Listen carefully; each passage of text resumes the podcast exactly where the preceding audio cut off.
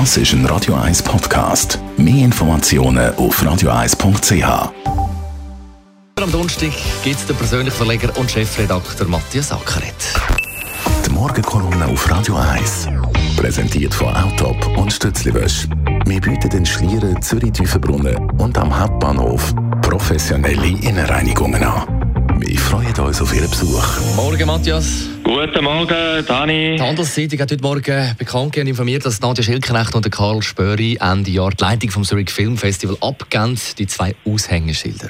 Ja, gestern war irgendwie der Tag von der grossen Rücktritt. Der Armeechef ist gegangen, die Winterthurer Finanzchefin und jetzt auch noch Karl Spöri und Nadia Schilknecht.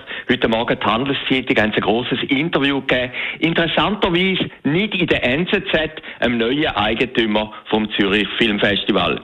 Was die beiden geleistet haben in den letzten 15 Jahren, ist schlichtweg grossartig, eine Erfolgsstory. Angefangen hat das Zürich Filmfestival am 5. Oktober 2005 im Corso 1. Dort hat das Festival noch 8000 Besucher gehabt. Das letzte Jahr absoluter Erfolg, über 100.000 Besucher.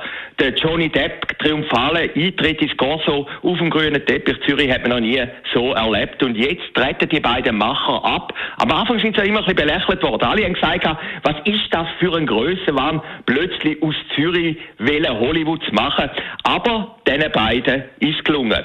Zürich Filmfestival ist heute ein grosses Unternehmen, 24 Festangestellte, 30 Teilzeitangestellte, 48 Prozent der Aktien gehören ja immer noch diesen beiden Gründern, Spöri und Stillknecht. Der Rest hat 2016 die NZZ Mediengruppe übernommen. Man muss sehen, irgendwann ist ein Höhepunkt erreicht. Vielleicht ist er das Jahr erreicht. Beim 15. Mal haben die beiden Gründer gesagt, eine Firma wird in neue Hände übergeben werden.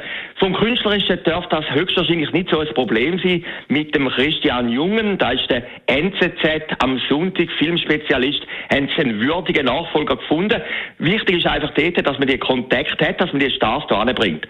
Schwieriger dürfte aber das Kommerzielle werden. Nadja Schilknecht hat es ja verstanden, Sponsoren zusammenzubringen aus allen Arten und Weisen.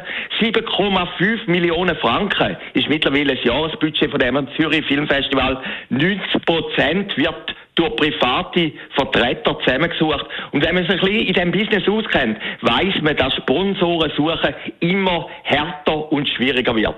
Also, Zukunft vom Zürich Filmfestival ist entscheidend, wer jetzt die operative Geschäftsführung übernimmt. Wem es gelingen wird, weiterhin die Sponsoren anzubringen. Und das könnte eins von den ganz grossen Problemen werden. Six is well, das Jahr 15. die Austragung, da sieht man einmal Spöri und Schilknecht auf dem grünen Teppich. Es wird auch das Jahr wieder ein ganz grosses Spektakel werden. Was dann 2021 ist, liegt noch in den Sternen. Aber das Daily Business geht weiter. Nadia Schilknecht, die schafft auch heute weiter. Man kann sie zum Beispiel heute Abend in Schaffhausen hören. Da halten sie einen Vortrag in der Rathauslaube. Das Thema ist, wie finanziere ich ein Filmfestival? Morgenkolumne auf Radio 1. Also, Nadja und Karl Spöri geben die Das ist ein Radio 1 Podcast. Mehr Informationen auf radio1.ch.